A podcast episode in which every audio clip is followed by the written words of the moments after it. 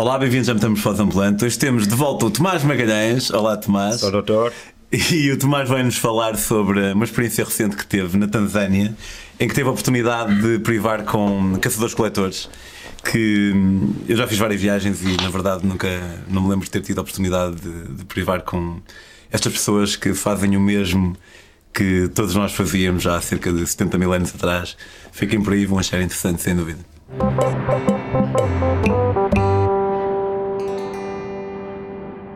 Casaste, não foi? Sim, E foi por isso que foste à Tanzânia? exatamente. Porque querias ir para um resort e estar ali todo na boa, mesmo ali papo para o ar. Não, acho que já conhece a minha forma de viajar, não é, não é bem essa, mas sim, houve, houve uma boa dose disso, como deve haver numa lua de mel, não é? Digo Ah, eu. eu, estava, eu nem sabia que tinha vindo, eu estava só a gozar, obviamente. Ah. Mas o que, é que te, o que é que te fez escolher a Tanzânia? E, e falas primeiro um bocado o que é que te fez escolher a Tanzânia, que expectativas é que tinhas, Uhum. e, e depois leva-nos um bocado contigo nessa viagem e, e aterramos finalmente na, ali nos caçadores-coletores. Ok.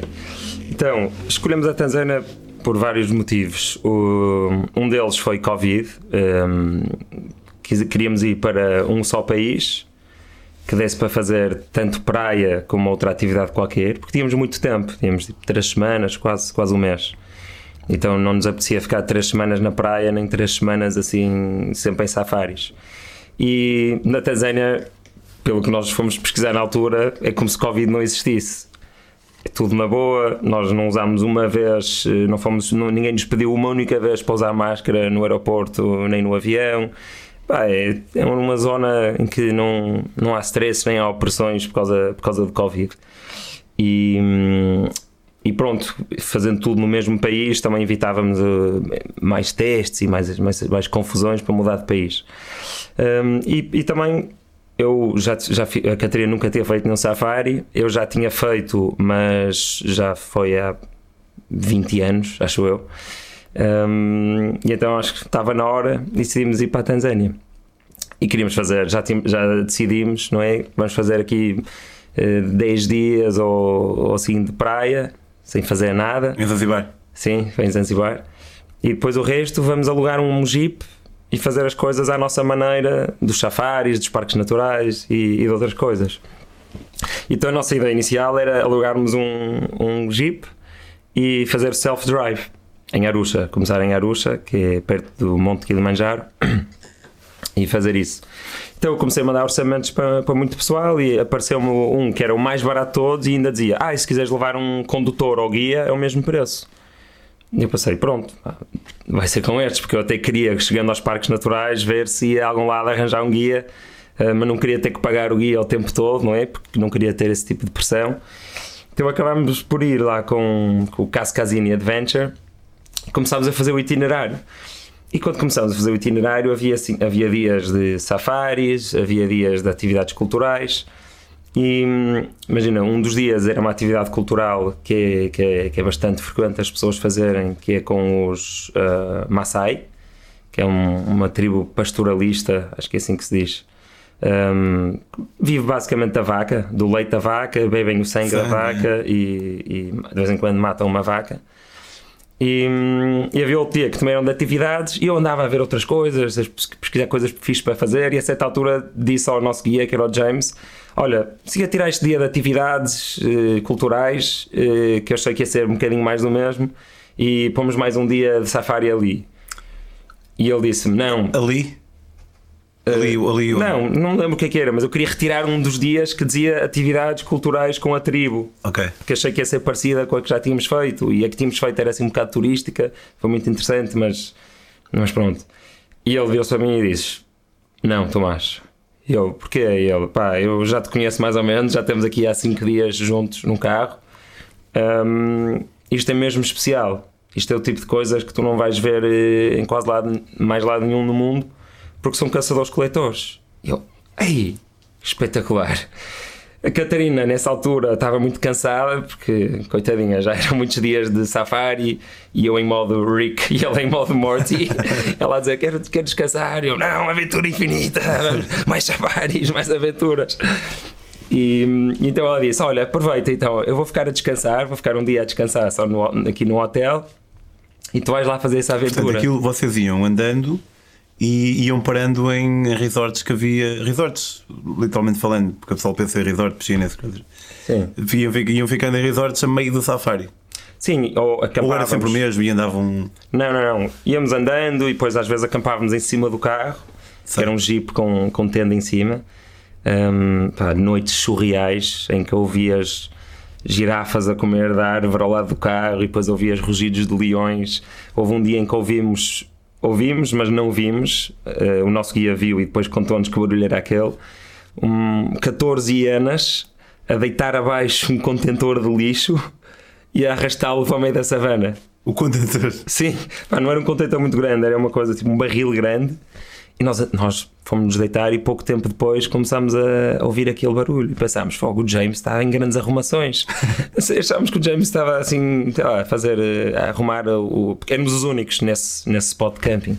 E não, pelos vistos eram 14 hienas a- em grupo a deitar abaixo o lixo à procura de coisas e depois a arrastar aquilo para a savana. Recomendo muito. Se forem, a, se forem a- a- as pessoas que nos estão a ouvir, se forem fazer um safari desses, pelo menos tentar passar uma noite no, a, dormir, a, a acampar, assim, nestes, nestes spots que existem no Serengeti e em Tarangira, que são. não tem rede à volta. Ou seja, é seguro, senão não, não- as pessoas não deixariam que aquilo fosse feito, mas houve uma sinfonia surreal. E depois eu achei que ia conseguir dormir bem, porque normalmente quando está barulho, imagina uma televisão ligada ou algum barulho mais ou menos contínuo, tu consegues dormir bem. Quando o barulho, por muito alto que seja, é contínuo e não tem grandes Sim, sim, variações. Só que ali tu não dormias muito bem porque tinhas um fundo contínuo de insetos e pássaros e coisas, mas depois estavam sempre a acontecer coisas diferentes, rugidos e pá, sei lá, barulhos estranhíssimos, estás a ver? E quer queremos, quer não, não é como adormecer com uma televisão a dar, não é? É, é, é não sei, completamente diferente como vários desses barulhos. Apesar de tu saberes que é seguro, também há ali aquele teu cérebro mais primitivo que fica um bocado. Epá, hum, Claro. E eu, sei. claro, queria sempre ter a experiência mais intensa, então ouvia barulhos, ia logo para a porta da tenda, tipo, meio pôr-me de fora, e a Catarina, estás proibido, por a cabeça de fora. Ela dizia que não dormia direito com medo que eu, às escondidas, quisesse ir lá para fora, tipo, tentar estar mais perto dos animais. Hum, mas então a Catarina nesse dia ficou a descansar.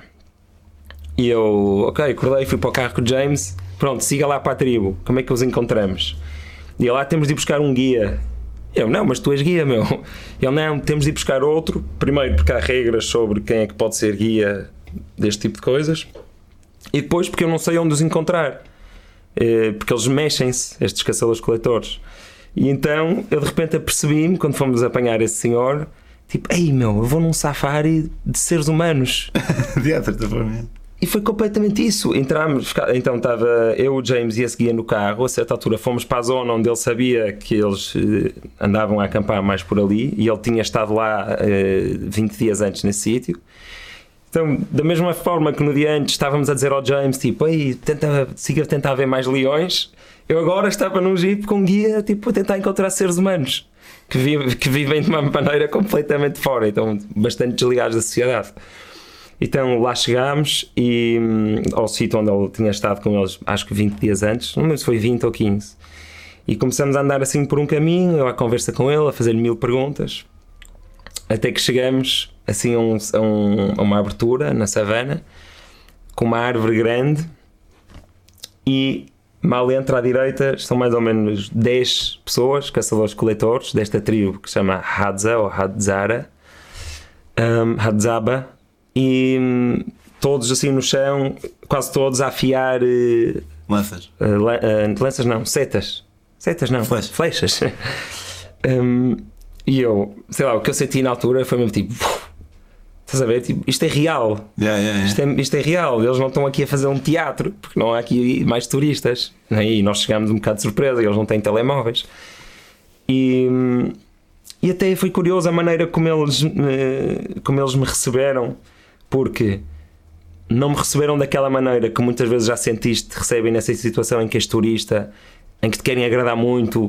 Se calhar em algumas circunstâncias porque sabem que tens dinheiro e te querem vender alguma coisa, sabes? Já foste alguma vez tipo demasiado bem recebido num sítio Claro, e claro. te ficaste meio suspeito? Sim, e por- dá para perceber, eh, porque às vezes isso acontece, uma pessoa percebe pá, é mesmo eles querem que tu tenhas a melhor experiência possível e são super puros. Exatamente. Depois há outros em que tu ficas. Hum, não está tá, não estou a gostar muito do, da Sim. vibe. Sim. E na tribo que tínhamos conhecido anteriormente hum, eram todos muito mais prestáveis e simpáticos, mas eram eles recebiam se calhar, eh, sei lá, 20 casais por dia, esses, os outros. Eh, Então é diferente, estás a perceber? E eu cheguei ali e eles, tipo, simpaticamente, lá me cumprimentaram. Eles, eles têm aquela língua de cliques. Exato. É. Mas comentaram, mas depois não me ligaram muito. Ficaram na cena deles. Menos um, que era uma espécie de. é Uma espécie Eram todos de- homens? Eram todos homens, eh, as mulheres só vi mais tarde. Os todos os homens estavam aqui nesta, nesta clareira, ou abertura, e depois havia outra onde tinha as casas, todas menos uma. Nessa primeira havia uma, uma, uma casota, e nas outras estavam as mulheres e as crianças, e as outras casotas. Mas depois já podemos falar sobre isso mais tarde da, da divisão. E, e havia um que chamava, que se chama Dó, Dó, Dó, três vezes este som, que eu não consigo fazer bem o clique, mas é isto com o clique no V.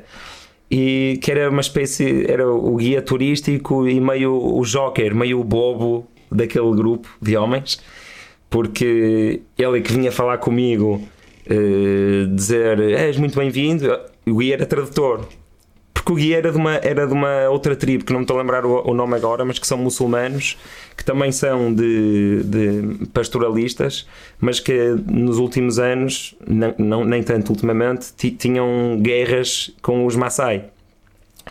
E ele, em pequenino, às vezes a passear a sua manada, encontrava estes, os Hadza ou Hadzaba. E, e então aprendeu a língua deles em puto por às vezes encontrar alguns deles. E agora era, era guia turístico e tradutor. E então ele ia-me traduzindo e o outro dizia de género: Bem-vindo à nossa vila, isto é a maneira como nós vivemos, mas mesmo citado. E depois eu- acho que se calhar tu- eu pus isso no Instagram e tu viste. Começou-me logo a falar das flechas diferentes e a fazer o. a imitar. Imagina, esta flecha é para o babuíno, e imitava o babuíno. Não, não vi. não viste? E começou-me logo a explicar tudo e era assim, tinha assim uns olhos muito grandes e muito brilhantes. E, e depois, entretanto, pronto, esse- essa pessoa que me esteve ali a falar e a explicar muitas coisas acalmou um bocado e eu comecei a poder fazer perguntas ao, ao guia. Perguntei, pá, tinha tantas perguntas. Comecei a perguntar quem é o chefe, quem é o líder? E era- ele apontou, era um que tinha muitas miçangas à volta. E, e eu perguntei, mas porquê? Foi, eles elegeram por ele caçar bem ou por ser muito bom? E ele, não, não, é filho do, do chefe anterior. Ou seja, era uma Tipo monarquia. espécie de monarquia, sim. Hum, e depois, a certa altura, eu, eu queria muito caçar com eles. Porque sabia que se tu fosses para lá vai às 4 e meia, 5 da manhã, se chegasse a essa hora, eles normalmente, esse grupo de homens, estavam a partir para caçar para ter o que comer nesse dia.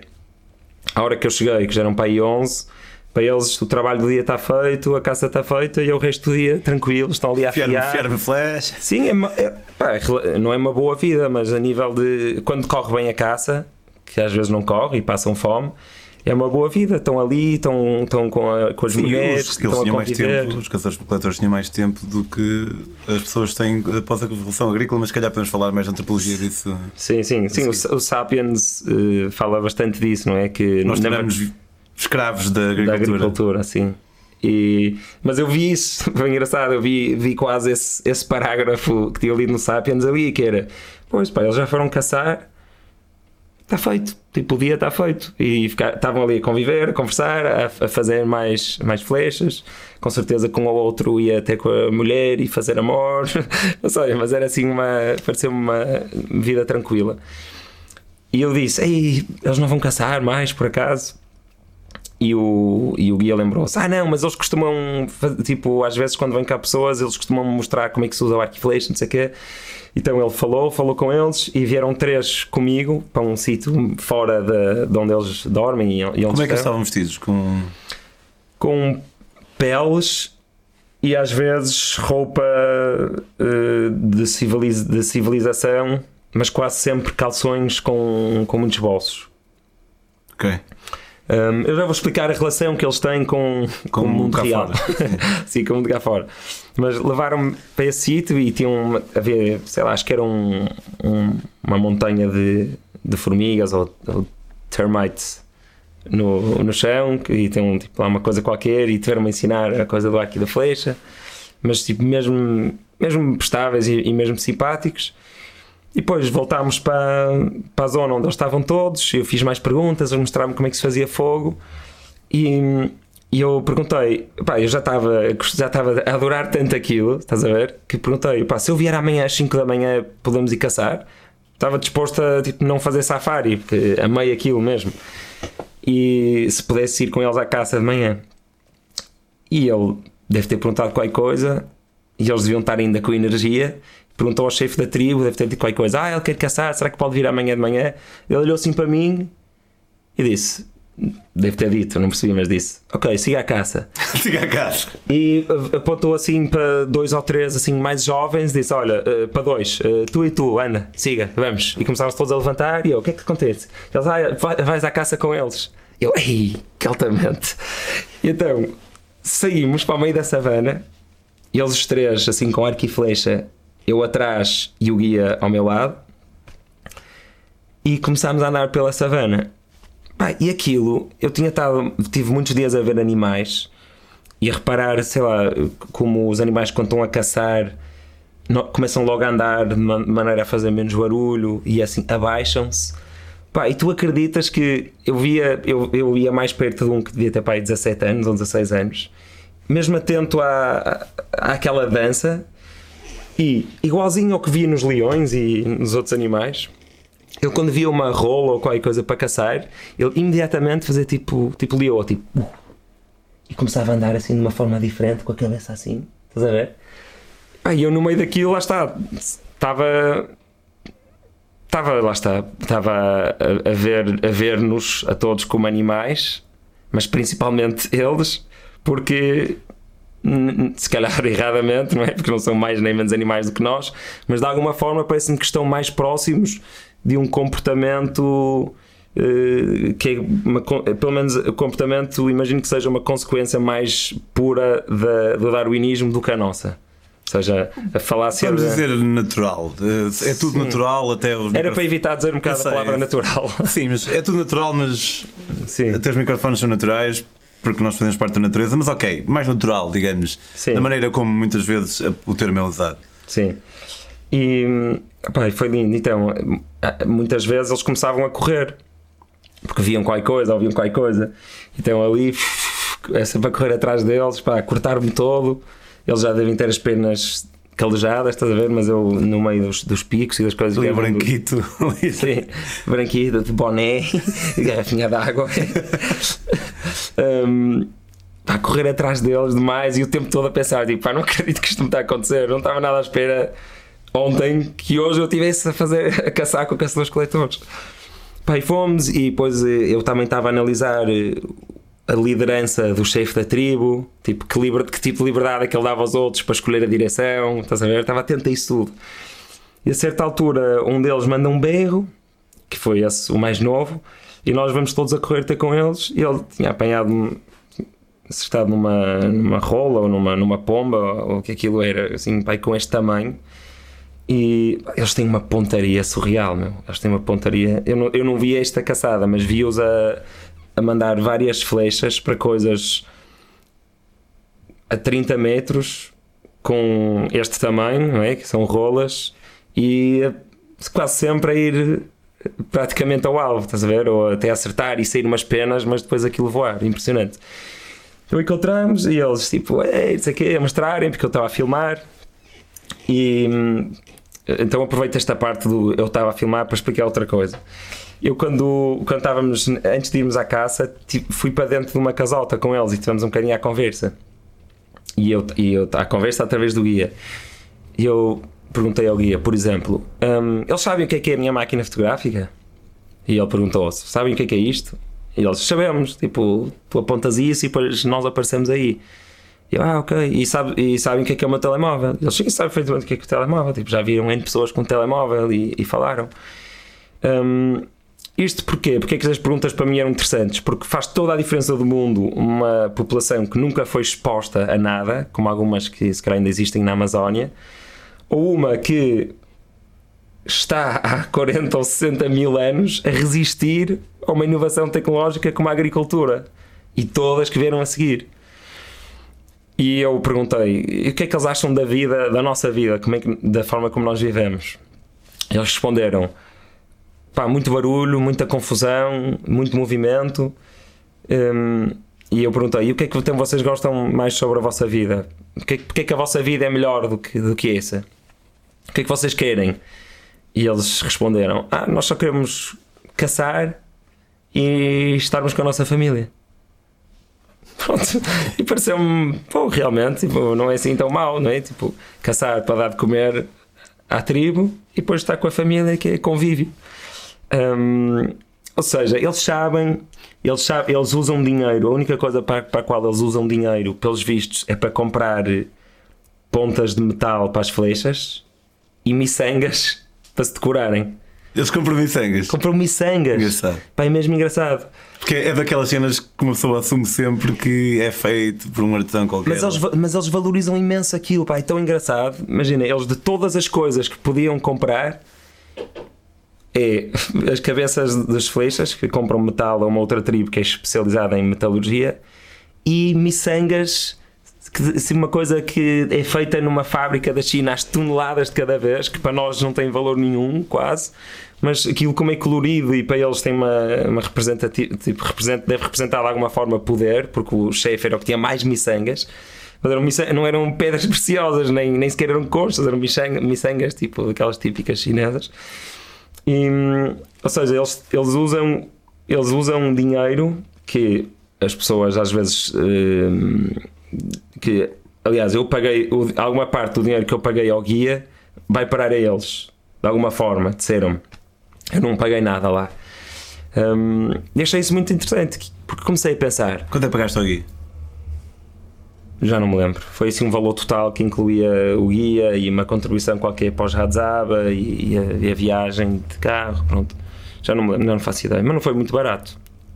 Hum, o que é fascinante é que eles, ele- ele- como, é que, como é que é possível eles conseguirem durante 60 mil anos, ou tu disseste 60 mil anos, mas mesmo que seja 20, como é que eles conseguem resistir, serem tão conservadores, que conseguem resistir tanto tempo a, a uma mudança destas? É mesmo Assim, é, o, o sítio onde eles estão também pode não ser muito propício à agricultura. A terra pode ser muito seca, não- há pouca água, provavelmente. Disseste que é mais estilo savana, não é? Sim, mas, há, mas há agricultura naquela zona. Ah. Sim, há um, ao pé de um lago grande e há uma plantação. Há plantações muito grandes de cebola, que é, essa, é dessa zona. Essa zona distribui cebola para, para a África Ocidental toda. Eu acho que é uma. Se calhar acho mais interessante também o facto de eles não terem uma espécie de explosão demográfica, porque disseste que eram pai quantos homens? Não, Acho que era um pai 10, 10, 15. eles não devem usar preservativo, imagino. E como.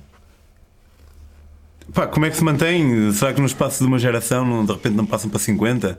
Se calhar grupos mais, mais pequenos é mais fácil de, de ser caçador-coletor, grupos maiores é mais fácil de ser agricultor. Não, não sei muito bem no, no que é que será que acontece à medida que vai. Se vão separando em subtribos. Sim, é por isso que eu gostava, se um dia puder, de voltar. E antes que aquilo se extinga, porque já só, pelos vistos já só há 400 pessoas assim eh, na Tanzânia e alguns são perigosos. Ou seja, alguns, se tu entras, ficam com medo e se ainda levas com uma flecha.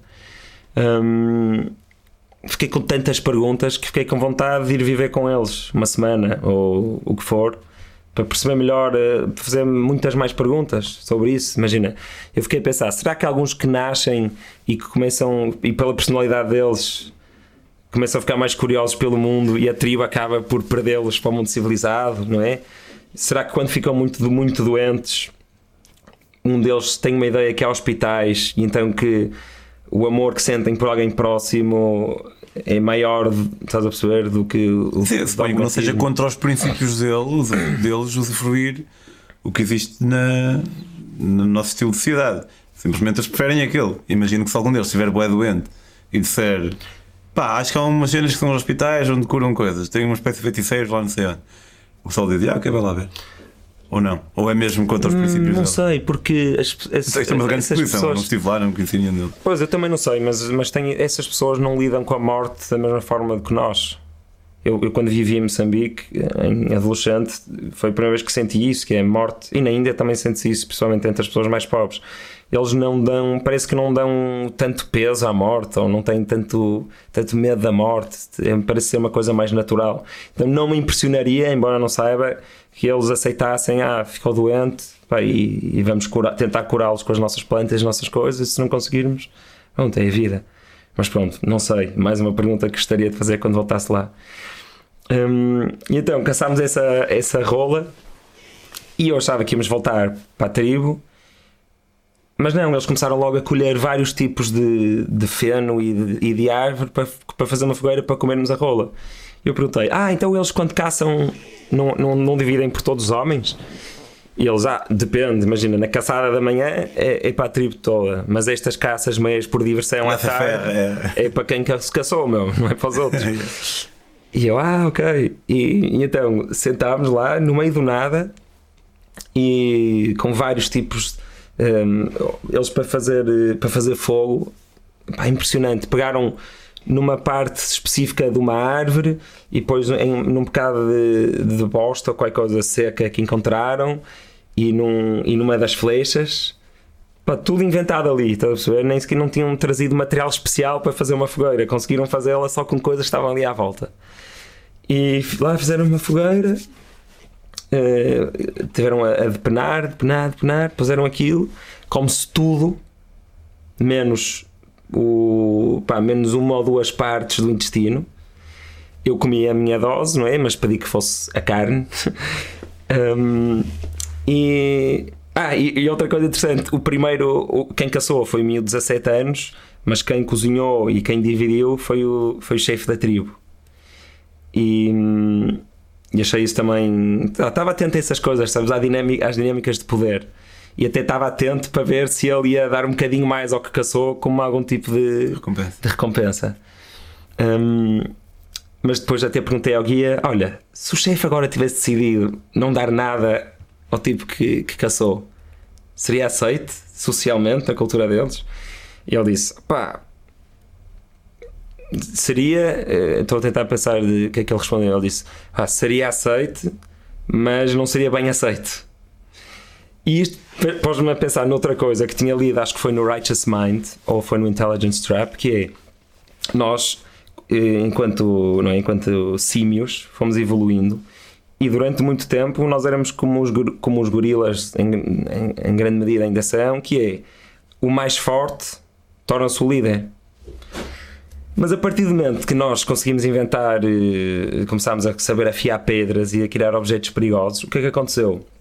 Um líder que não tivesse o cuidado de tomar conta da sua tribo conseguia ser morto à meia da noite por um fingelinhas com uma pedra afiada. Que não acontece em símios que não saibam criar eh, ferramentas. E então que essa, essa tecnologia de, de sabermos criar armas perigosas e que não é preciso ser for, mais forte para ganhar fez com que um, evolutivamente começasse a ser benéfico para o líder ele ser um cuidador para além de um tirano. E, e pronto, lembrei-me disso porque sim, realmente, se este tipo não souber cuidar bem, se, aliás, se ele sempre que, que caçarem ficar com tudo para ele Pá, um dia ele está a dormir e alguém espeta-lhe uma, uma flecha no pescoço. Mas se não houvesse armas e ele fosse maior, pá, ok, dava-te uma chapada quando estivesse a dormir, mas depois ele acordava e encostava à parede. E, pá, e é mesmo interessante porque isto, de uma perspectiva evolutiva, há muito, pá, tu sabes que eu gosto muito de pensar da perspectiva evolutiva das coisas. Um, é mesmo interessante porque o, o bom líder, por causa da nossa inteligência, e o, e o, e o líder que também as pessoas querem, é alguém que é forte, mas que toma conta de todos e que defende também todos de, de inimigos. E sei lá, mais coisas. Depois tu, nós uh, estamos a, a, ficar sem tempo, mas uh, como, depois eventualmente as mulheres, as mulheres apareceram. Hum. Então comemos essa rola e depois voltámos, ainda eles ainda iam tentando caçar. E eu ainda não tinha visto nenhuma mulher mas tinha visto que havia coisas a acontecer ali no outro sítio e disse: Ah, eh, as mulheres, e lá vamos. Chegámos e as mulheres estavam todas em semicírculo, quase todas com, com bebês, à conversa, Uh, uma ou outra estava uh, dentro das espalhotas a, a limpar, minimamente. Um, eu perguntei o que é que as mulheres fazem durante o dia e ele diz que são as coletoras, ou seja, vão à procura de água e vão à procura de às vezes sementes. Naquela altura do ano em que eu estava, não. Bagos. Exato. Embora, por acaso, naquele sítio específico não há quase coleta. Eles dependem muito da caça.